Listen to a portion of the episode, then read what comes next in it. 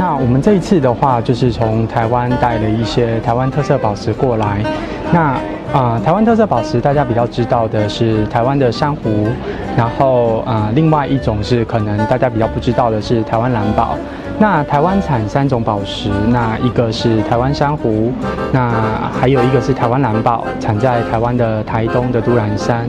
然后还有一个是台湾玉，就是我们讲的那个碧玉和田玉的碧玉。那这一次呢，我们带过来像这一件作品，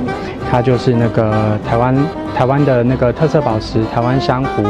然后跟台湾蓝宝两个下去镶嵌的。那这一件在北京的华宝奖有得过奖。那它是属于就是我们叫做福尔摩沙，它上面是做那个台湾蓝雀。啊，用台湾的工艺去镶嵌，那下面是用珊瑚去做它啊本身台湾土地的感觉，那上面用台湾蓝宝下去镶嵌，整件的话配上那种旗袍戴起来都很特殊，那它是独一无二的作品，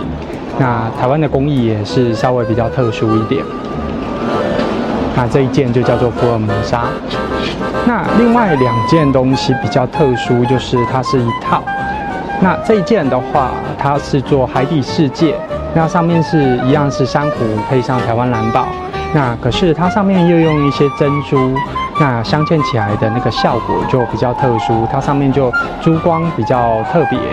那上面有很多的海底世界的鱼在就是悠游其中这样子，那这一件的话就可以胸针跟吊坠两用，那它也是非常特殊的一件作品。那另外一件台湾珊瑚的话，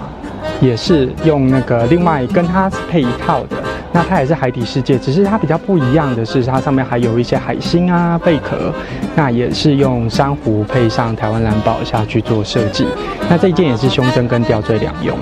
那这这些的话啊，珊瑚我们一般就是台湾出产的，那我们会运用原材料，然后去设计，所以它基本上啊每一件都是独一无二的作品，基本上啊它不会再有第二件产出这样子。那刚好这两件加上这个是这样一套，那它比较独一无二。那尤其是中间这一件，其实因为它本身算是收藏级的作品。它本身珊瑚大，然后整件作品也比较大，那算是比较特殊的作品。